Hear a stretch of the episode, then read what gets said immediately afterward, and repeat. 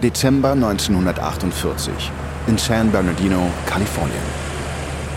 Ein einzelnes Auto rollt über den schneebedeckten Parkplatz eines McDonald's Drive-In. Der Mann im Auto parkt, hupt und wartet. Er starrt das Restaurant an. Durch die Fensterfront des Gebäudes kann er die Mitarbeiterinnen und Mitarbeiter im Inneren sehen. Aber die beachten ihn nicht. Kommt keins der Mädchen? Wo zum Teufel sind die Carhops? Carhops nennt man die Kellnerinnen und Kellner, die die Kundschaft bei solchen Restaurants damals üblicherweise auf dem Parkplatz bedienen. Der Mann hupt erneut. Immer noch reagiert niemand. Ach, so, mir reicht's. Der Mann steigt aus dem Auto und stapft durch den Schnee auf das Gebäude zu. Als er dem Restaurant mit achteckigem Grundriss näher kommt, sieht er einen Mann mit pummeligem Gesicht und Brille am Servicefenster stehen. Es ist Mac McDonald. Mac betreibt dieses Drive-In zusammen mit seinem Bruder Dick. Drei Monate lang haben sie das Restaurant umgebaut. Jetzt ist es endlich wieder geöffnet. Willkommen bei McDonald's. Was darf ich? Wo sind eure verdammten Carhops? Ich friere mir da draußen in der Kälte seit fast fünf Minuten den Arsch ab. Äh, wir haben keine Carhops mehr. Hä? Wie Sie dort auf dem Schild lesen können, haben wir jetzt auf Selbstbedienung umgestellt. Der Mann blickt überrascht auf das Schild. Hm. Na gut. Dann nehme ich ein paar Rippchen. Oh, ver verzeihen Sie, wir machen keine Rippchen mehr. Genervt rollt der Mann mit den Augen. Keine Rippchen. Nun, was verkaufen Sie denn dann? Hamburger. Für 15 Cent. Eine extra Käsescheibe gibt es für 4 Cent dazu. Softdrinks kosten 15 Cent. Außerdem haben wir Kuchen, Kartoffelchips, Kaffee und Milch. Das soll eine Speisekarte sein? Ich werde auf keinen Fall einem Hamburger für 15 Cent vertrauen. Den müsst ihr aus Gammelfleisch herstellen, wenn ihr den so spottbillig verkauft. Nein, nein. Wir verwenden nur frisch gehacktes Qualitätsrindfleisch. Da wir keine K-Hops mehr bezahlen müssen, können wir unsere Preise niedrig halten. Der Mann ist nicht überzeugt. Wissen Sie, früher haben Sie die besten Rippchen der Stadt gemacht. Aber das hier, ich weiß nicht mal, was das sein soll. Ich gehe woanders hin. Damit stapft der Mann zurück zu seinem Auto und fährt davon. Dieser Mann hat gerade die Gelegenheit verpasst, als einer der ersten Menschen der Welt einen Vorgeschmack auf die Zukunft zu erhalten. McDonalds Burgerladen mit Selbstbedienung am Rande der Mojave-Wüste mag die Menschen 1948 schockieren. Doch es wird nicht lange dauern, bis McDonalds schneller wächst, als es sich irgendjemand hätte vorstellen können. Dabei wird es die Art und Weise, wie Millionen von Menschen auf der ganzen Welt essen, von Grund auf verändern. Zum Guten wie zum Schlechten.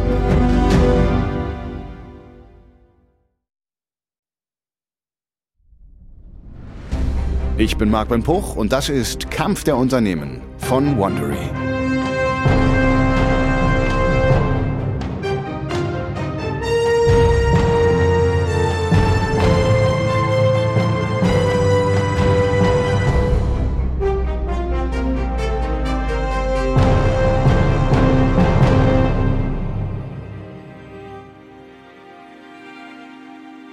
Heutzutage hat man es selten weit zum nächsten Fastfood-Restaurant. Weltweit setzen diese Schnellrestaurants eine halbe Billion Dollar um. Jedes Jahr. Täglich werden dort Hunderte von Millionen Menschen bedient. Es ist eine hart umkämpfte Branche. Und das heftigste Gefecht liefern sich die beiden weltweit führenden Burgerlokale. McDonald's und Burger King. In unserer neuen vierteiligen Serie beleuchten wir den Krieg der Burger, der den Grundstein für die Fastfood-Welt gelegt hat. Es geht um Milliardensummen, Innovationen und wachsende Bäuche. Alles beginnt mit zwei Brüdern aus New Hampshire, die in den Westen der USA zogen, um ihr Glück zu suchen und dabei versehentlich eine Lebensmittelrevolution auslösten. Dies ist Folge 1. Der schnellste Burger des wilden Westens.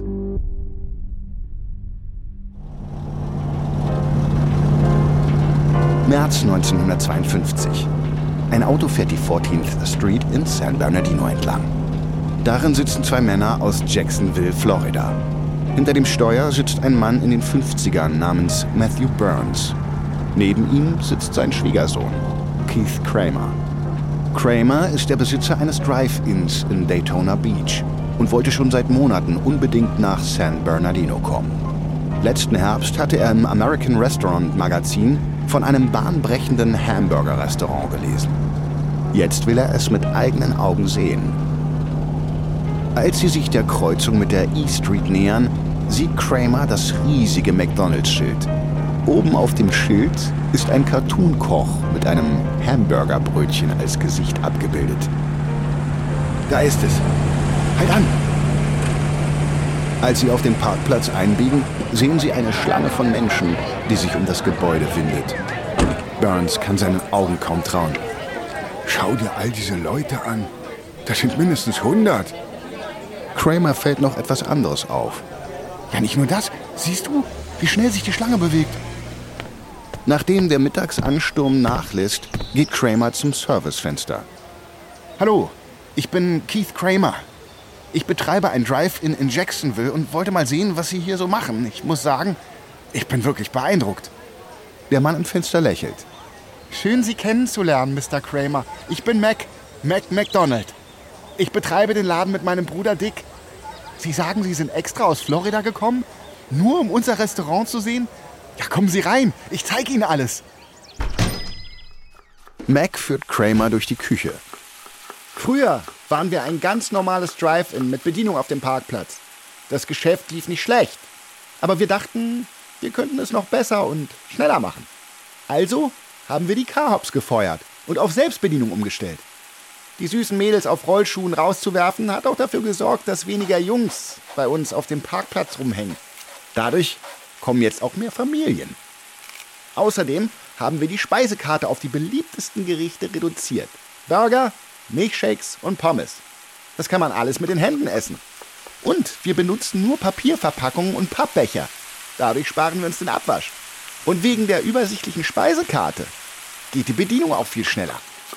Mac führt Kramer zum Grill und erzählt seine Geschichte weiter. Jeder in unserer Küche hat ein Spezialgebiet. Mein Bruder Dick ist am Grill, der Typ neben ihm setzt die Burger zusammen, der Typ da drüben macht nichts anderes, als den ganzen Tag Pommes zu frittieren. Und der da hinten macht Milchshakes mit diesen Multimixer-Maschinen. Kramer ist beeindruckt. Diese Küche, sie funktioniert wie eine Maschine. Ein Fließband. Ähm, darf ich fragen, ob Sie auf diese Weise mehr Geld verdienen? Mac zuckt mit den Schultern. Das wird schon nicht schaden, Ihnen das zu sagen. Früher haben wir etwa 200.000 Dollar im Jahr umgesetzt. Jetzt machen wir weit über 300.000. Und unsere Kosten sind auf ein Drittel von dem, was sie früher waren, geschrumpft. Nach der Führung steigt Kramer wieder zu Burns ins Auto. Burns sieht ihn erwartungsvoll an. Und? Äh, wie ist es denn so? Es ist das beste Hamburgergeschäft, das ich jemals gesehen habe. Sobald wir wieder in Jacksonville sind, mache ich genauso einen Laden auf. Doch bevor sie nach Hause gehen können, haben Kramer und Burns noch einen Termin. Und zwar in Hollywood mit dem Erfinder George Reed. Kramer hatte gehört, dass Reed einen Grill gebaut hat, der mit elektrischen Heizelementen Hunderte von Hamburgern pro Stunde braten kann. Zwei Stunden später kommen sie in Reeds Werkstatt an. Es ist das reinste Chaos. Überall liegen Werkzeuge auf dem Betonboden herum und vergilbte Pin-Up-Poster blättern von den Wänden. Doch sie sehen auch einen ungewöhnlichen, raffiniert aussehenden Grill aus Edelstahl. Der Apparat ist fast einen Meter breit und etwa 75 Zentimeter hoch. Zwölf Drahtkörbe stehen auf einem Förderband, das in den Grill hinein und wieder herausführt.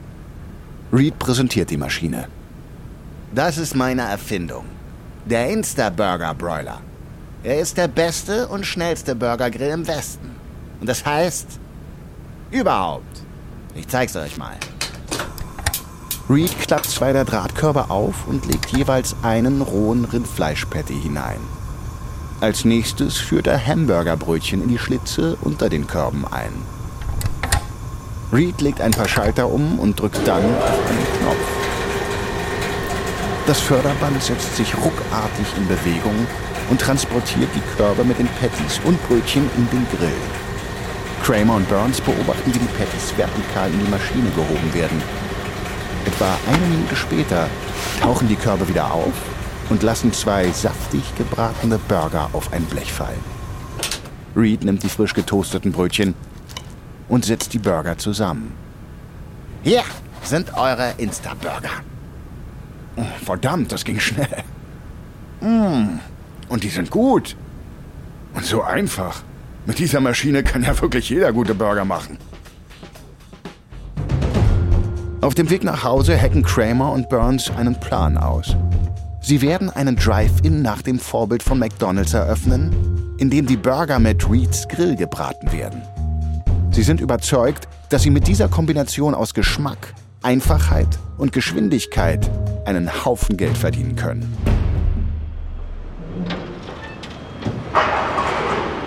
August 1953. Auf dem Beach Boulevard in Jacksonville Beach. Ein Bautrupp wird gerade mit den Arbeiten an Kramers neuen Drive-In fertig. Während Kramer am Straßenrand steht und sich mit dem Bauleiter unterhält, unterbricht sie ein Mann in seinen späten Zwanzigern. Entschuldigen Sie, wer hat hier das Sagen? Äh, das bin ich, Keith Kramer. Hallo, Dave Edgerton. Wird das hier ein äh, Dairy Queen? Äh, nein. Oh, sieht nämlich aus wie ein Dairy Queen. Ich frage, weil ich dabei bin, das Dairy Queen Franchise für Miami zu kaufen. Ja, okay. Aber das ist kein Dairy Queen. Es ist eine neue Art von Hamburger-Restaurant. Wir nennen es Insta-Burger. Eine ganz neue Art von Restaurant. Kramer erklärt seine Vision.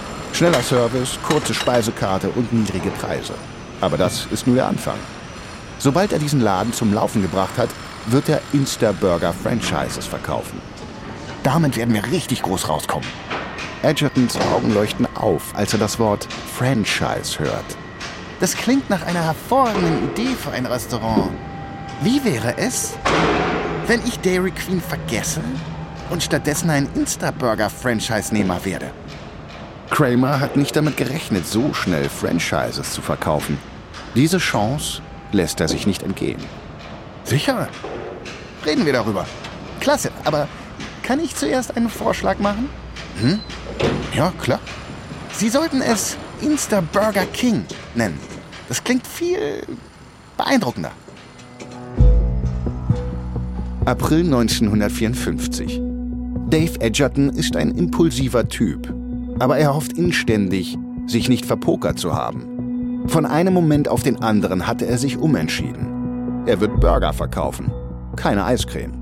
Sofort beginnt er mit der Umsetzung seines neuen Franchise-Plans.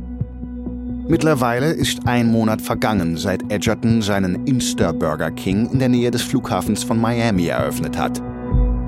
Heute erwartet er einen wichtigen Besucher, den Inhaber des örtlichen Steakhouses, Jim McLemore. Edgerton möchte, dass McLemore sein Steakhouse verkauft und sein Geschäftspartner wird.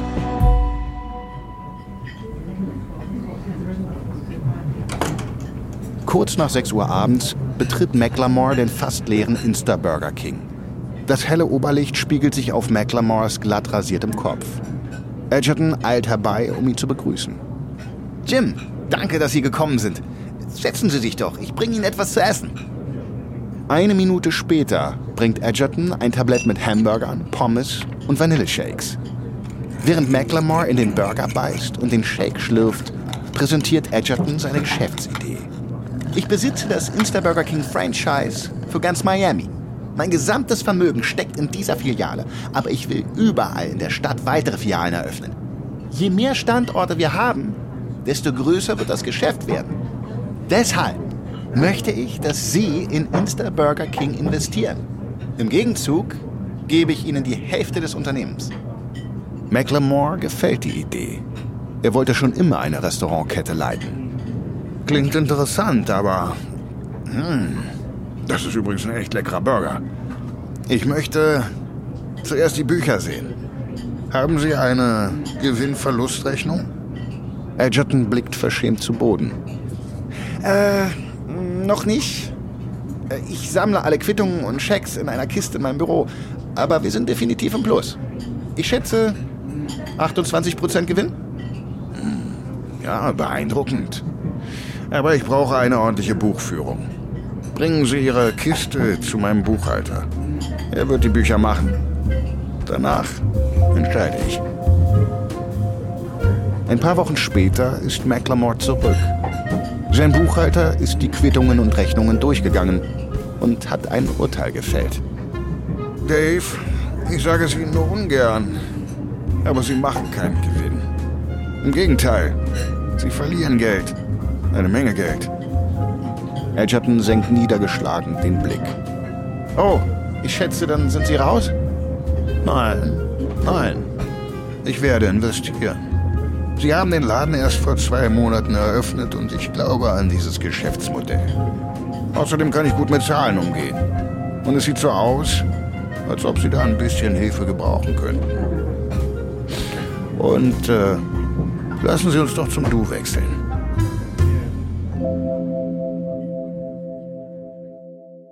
Bis Ende 1955 eröffnen die beiden drei weitere Insta-Burger Kings in Miami. Aber das Geschäft läuft schlecht. Alle vier Standorte verlieren Geld. Die Schulden von McLemore und Edgerton werden immer größer. Sie können sich nicht erklären, warum die Leute ihre Drive-Ins mit Selbstbedienung meiden. Und da ist noch etwas, das ihnen Probleme bereitet. Die neuartige Burgerbude der Brüder McDonald und der Erfolg ihres Geschäftsmodells sprechen sich schnell herum. In den gesamten USA eröffnen Unternehmer Drive-In-Restaurants mit Selbstbedienung nach diesem Vorbild. Und viele versuchen, sie in landesweite Ketten umzuwandeln. Konkurrenten wie Whataburger in Texas und die kalifornischen Unternehmen Jack in the Box und Hamburger Handout. Doch die größte Bedrohung geht von einem Milchshake-Maschinenverkäufer aus Chicago aus. Er plant, McDonald's zu übernehmen. Und dieser Plan wird ihn zu Insta-Burger Kings ärgstem Feind machen.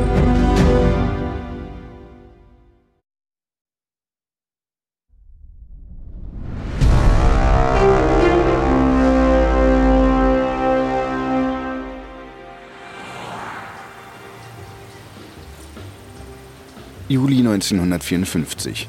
Auf dem Parkplatz von McDonald's in San Bernardino. Eine junge Frau mit rötlich-blondem Haar sitzt in ihrem gelben Ford Crestline Cabrio. Sie packt ihren Hamburger aus und beißt vorsichtig hinein.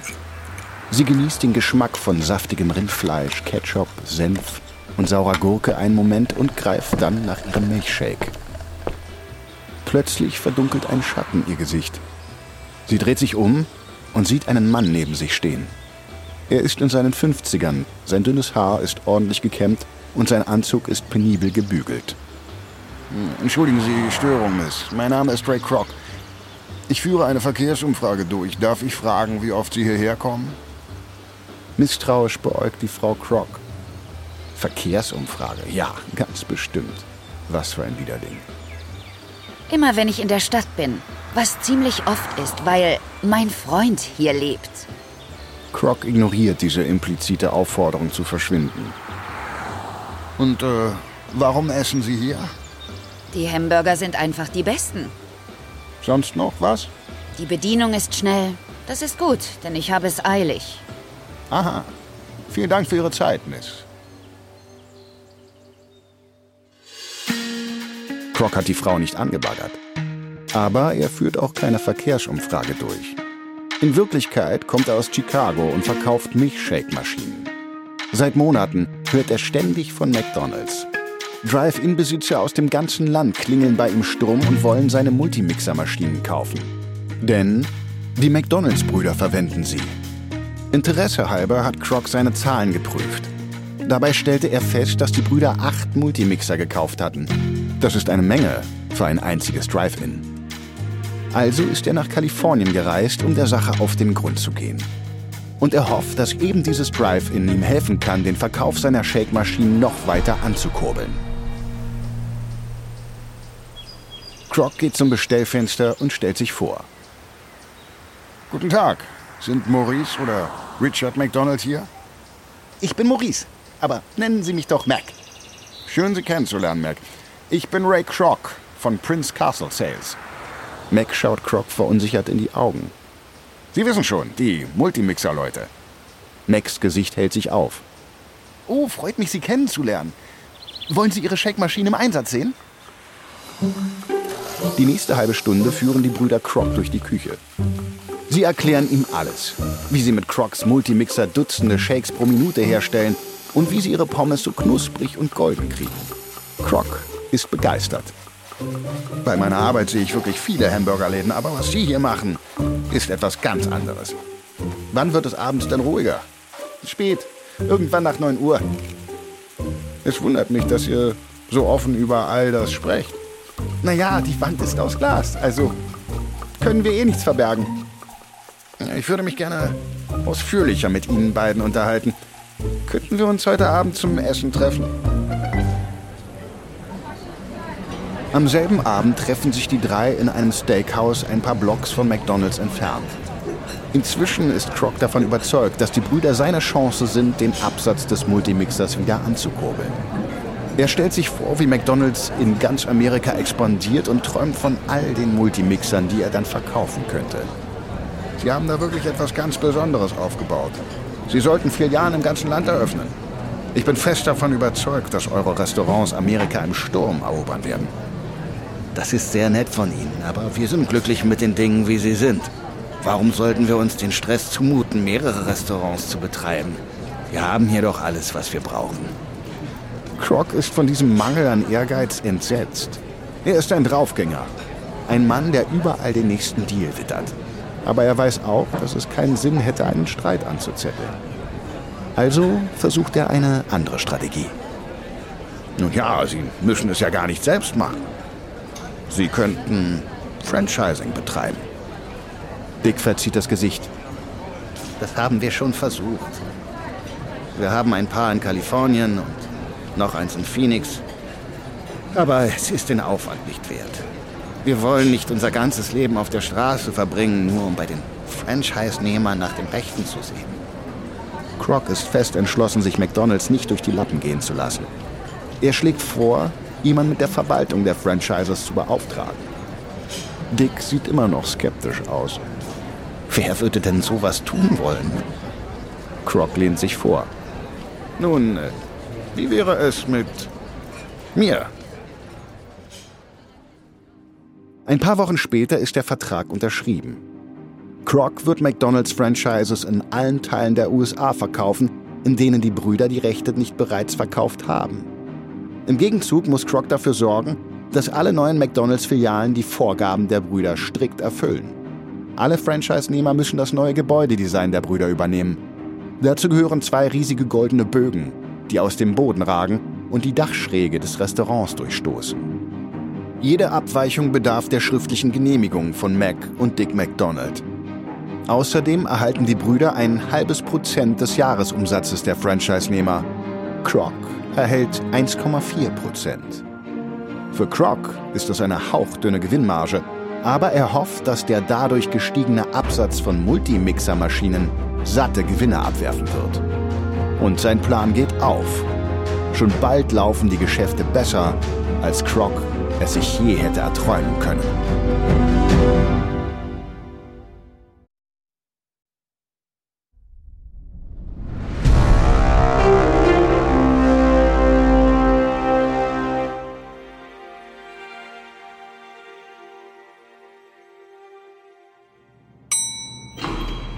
Januar 1955.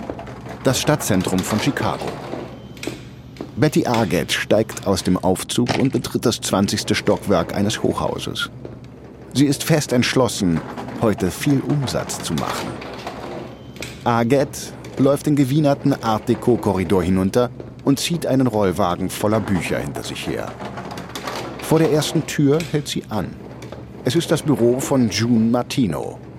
Sie ist die Schatzmeisterin von McDonald's. Kann ich Ihnen helfen? Ich verkaufe katholische Bibeln. Möchten Sie eine? Martino bemerkt den Davidstern-Anhänger, den Argate an einer Kette um den Hals trägt. Was macht denn eine Jüdin mit katholischen Bibeln? Ihren Lebensunterhalt verdienen. Martino grinst. Wer genug Mut hat, Bibeln in Chicagos Finanzbezirk zu verkaufen, kann vielleicht auch ein erfolgreicher McDonald's-Franchise-Nehmer sein. Oder zumindest bereit, ein solches Risiko einzugehen. Martino sieht Arget in die Augen. Sie sollten lieber einen McDonald's Drive-In eröffnen. Sie werden viel mehr Geld verdienen. Arget hat zwar noch nie von McDonald's gehört, aber es wird allemal besser sein, als Bibeln durch Chicagoer Büros zu schieben.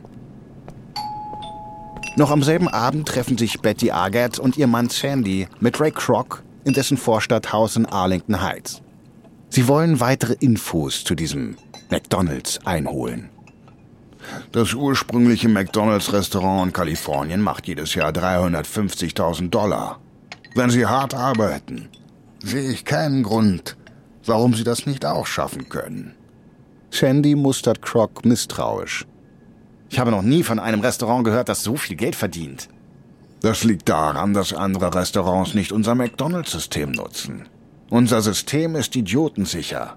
Es ist auf Qualität, Schnelligkeit und Sauberkeit ausgerichtet. Außerdem sind die Pommes die besten überhaupt. Wunderschön golden und perfekt knusprig, jedes einzelne Mal. Und äh, wir gehen auch mit dem Franchising anders um. Inwiefern? Nun ja, die meisten Franchisegeber sind Halsabschneider, nicht wahr? Sie lassen ihre Franchise-Nehmer ausbluten, indem sie sie zwingen, Ausrüstung und Zubehör zu unverschämten Preisen zu kaufen. Wir tun das nicht. Wir helfen ihnen, Mengenrabatte zu bekommen. Und die Einsparungen gehören ihnen allein. Und äh, wie verdienen Sie dann Geld? Wir bekommen 1,9 Prozent von Ihrem Umsatz. Wenn Sie gut verdienen, verdienen auch wir gut. Bei McDonald's sind sie zwar auf eigene Rechnung tätig, aber sie sind nicht allein. Wir helfen ihnen sogar, einen geeigneten Ort für ihr Franchise zu finden. Und für sie habe ich sogar schon den perfekten Standort gefunden. Eine kleine Stadt namens Waukegan, 30 Meilen nördlich von hier. Dort gibt es nur ein einziges Drive-In, das jeden Winter geschlossen wird. Der Ort schreit förmlich nach einem McDonald's. Betty und Shandy tauschen verstohlen einen Blick aus. Kann es wirklich so einfach sein? 26. Mai 1955. Eröffnungstag für den McDonald's der A-Gates in Waukegan. Sandy steht im Restaurant, als ein Lastwagen der örtlichen Bäckerei auf den Parkplatz rollt. Er geht nach draußen und spricht den verwirrt dreinblickenden Lieferfahrer an. Äh, alles in Ordnung? Hier muss ein Irrtum vorliegen. Auf dem Bestellschein steht, dass Sie 1500 Burgerbrötchen bekommen sollen. Das kann doch nicht sein. Doch, doch, das ist korrekt. Der Fahrer zieht eine Augenbraue hoch. Na dann, wirst du heute Abend aber einen Haufen übrig gebliebener Brötchen wegwerfen, Kumpel. Doch als der Laden um 11 Uhr morgens die Türen öffnet, warten bereits hungrige Kundinnen und Kunden. Sie haben gesehen, wie die goldenen Bögen hochgezogen wurden und sind fasziniert. Zur Mittagszeit reicht die Schlange bis auf die Straße. Und um 5 Uhr sind die Brötchen schon fast aufgebraucht. Panisch ruft Sandy in der Bäckerei an. Ich brauche mehr Brötchen. Jetzt sofort. Mindestens 1200. Aber wir haben Ihnen doch heute Morgen 1500 geliefert. Ja, ja, das habt ihr. Aber jetzt brauche ich mehr. Und zwar schnell.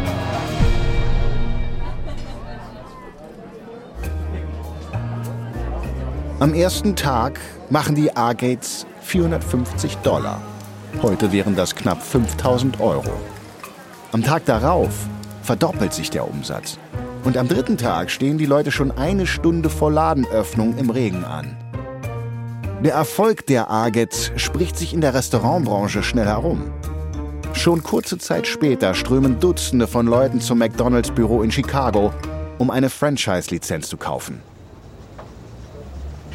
Croc ist begeistert und prahlt vor seinem Finanzchef Harry Sonneborn, wie gut alles läuft.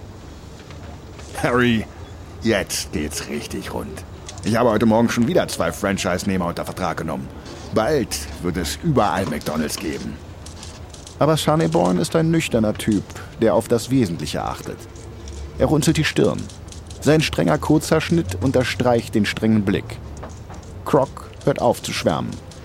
Was soll denn jetzt dieser Gesichtsausdruck bedeuten? Wir sind gut darin, andere Leute reich zu machen. Aber wir können kaum unsere eigenen Lohnkosten decken. Ach, machen Sie sich keine Sorgen. Wenn mehr McDonalds eröffnen, wird unser Einkommen steigen. Genauso wie die Kosten für die Verwaltung der Franchise-Nehmer. Der winzige Anteil am Umsatz, den wir kriegen, wird unsere Kosten nicht decken.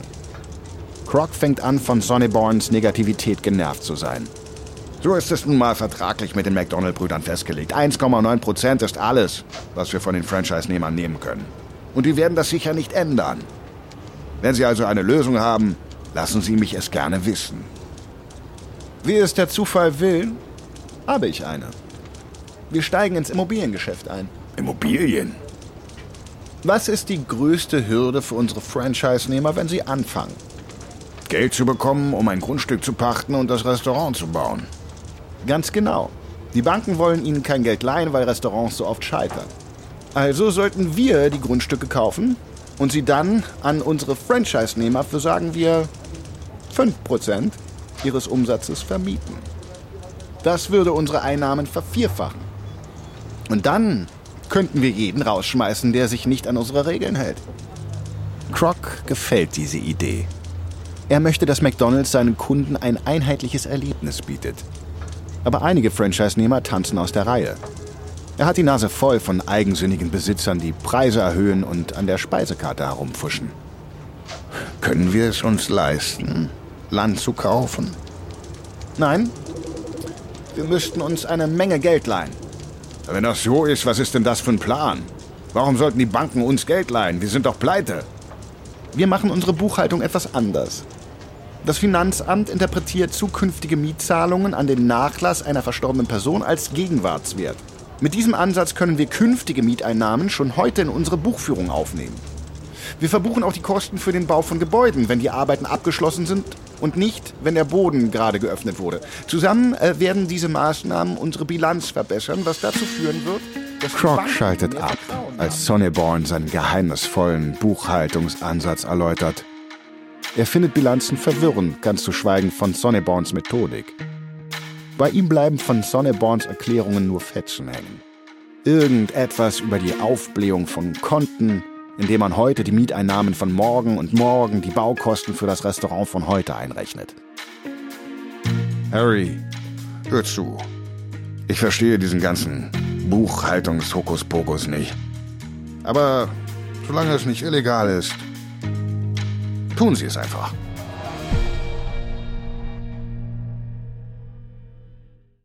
Sonneborns Immobilienplan lässt Crocs Geschäft durch die Decke schießen.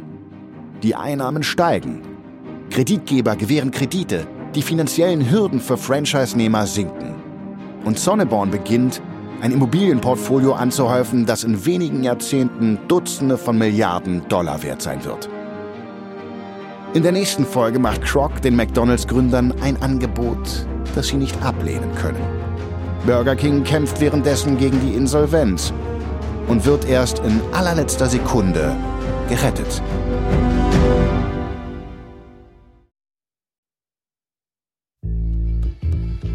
Das war Folge 1 von McDonald's vs. Burger King. Von Kampf der Unternehmen für Wandery. Ein Hinweis zu den Dialogen, die du gehört hast. Wir wissen natürlich nicht genau, was gesprochen wurde. Alle Dialoge basieren nach bestem Wissen auf unseren Recherchen. Kampf der Unternehmen ist eine Produktion von Studio J für Wandery. Ich bin Marc Ben Puch. Und ich bin Aline Staskowiak. Tristan Donovan hat diese Geschichte geschrieben. Bearbeitet von Emily Frost. Kilian Mazurek hat die Folge übersetzt und adaptiert. Produzent von Studio J, Janis Gebhardt. Das Sounddesign haben Bay Area Sound und Fabian Klinke gemacht. Für Wandery, Producer Patrick Fiener und Tim Kehl. Executive Producer Jessica Redburn und Marshall Lou.